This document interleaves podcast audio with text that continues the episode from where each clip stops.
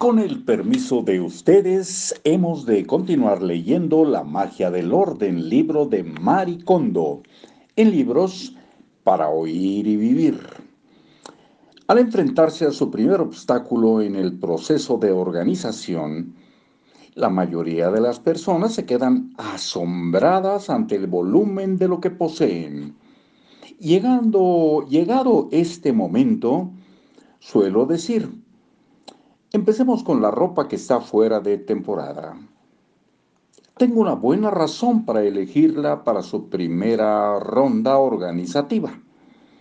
Es la categoría que más fácilmente nos conecta con nuestra intuición sobre la ropa con la que nos sentimos a gusto. Si mis clientes comienzan con ropa que usan, es probable que piensen cosas como esto no me inspira alegría, pero me lo puse ayer. O, ¿qué hago si me quedo sin ropa que ponerme? Esto les dificulta tomar una decisión objetiva, como la ropa de fuera de temporada no tiene una utilidad inmediata, es mucho más fácil determinar si te trae alegría o no. Cuando ordenas ropa que está fuera de temporada, te recomiendo hacerte una pregunta.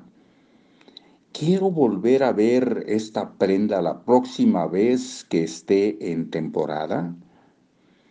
O para reformularla, ¿tendría ganas de ponerme esto si la temperatura cambiara de repente? Si tu respuesta es a ¿quiero volver a ver esto? Es, eh, mm, bueno, no necesariamente. Entonces, tira la prenda.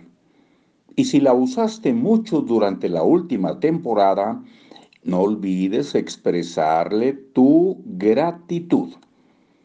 Quizá temas quedarte sin ropa que usas si sigues este criterio. Pero no te preocupes. Tal vez parezca que has eh, tirado muchísimas cosas.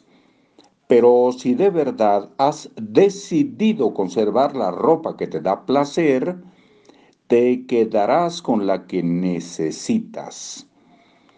Una vez desarrollado el don de elegir lo que te encanta, puedes avanzar con cada subcategoría de ropa de temporada.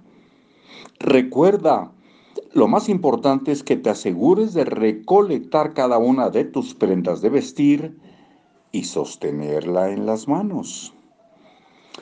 Ropa de estar por casa.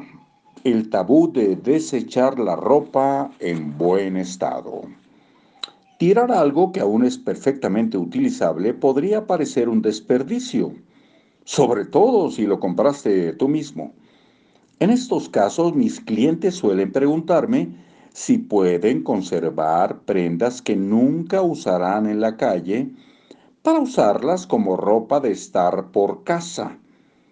Si les digo que sí, acumularán más y más ropa de estar por casa, sin que se reduzca su volumen total.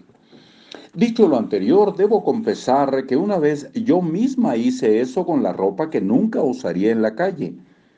Montones de suéteres, blusas, vestidos que no me quedaban bien o nunca usé.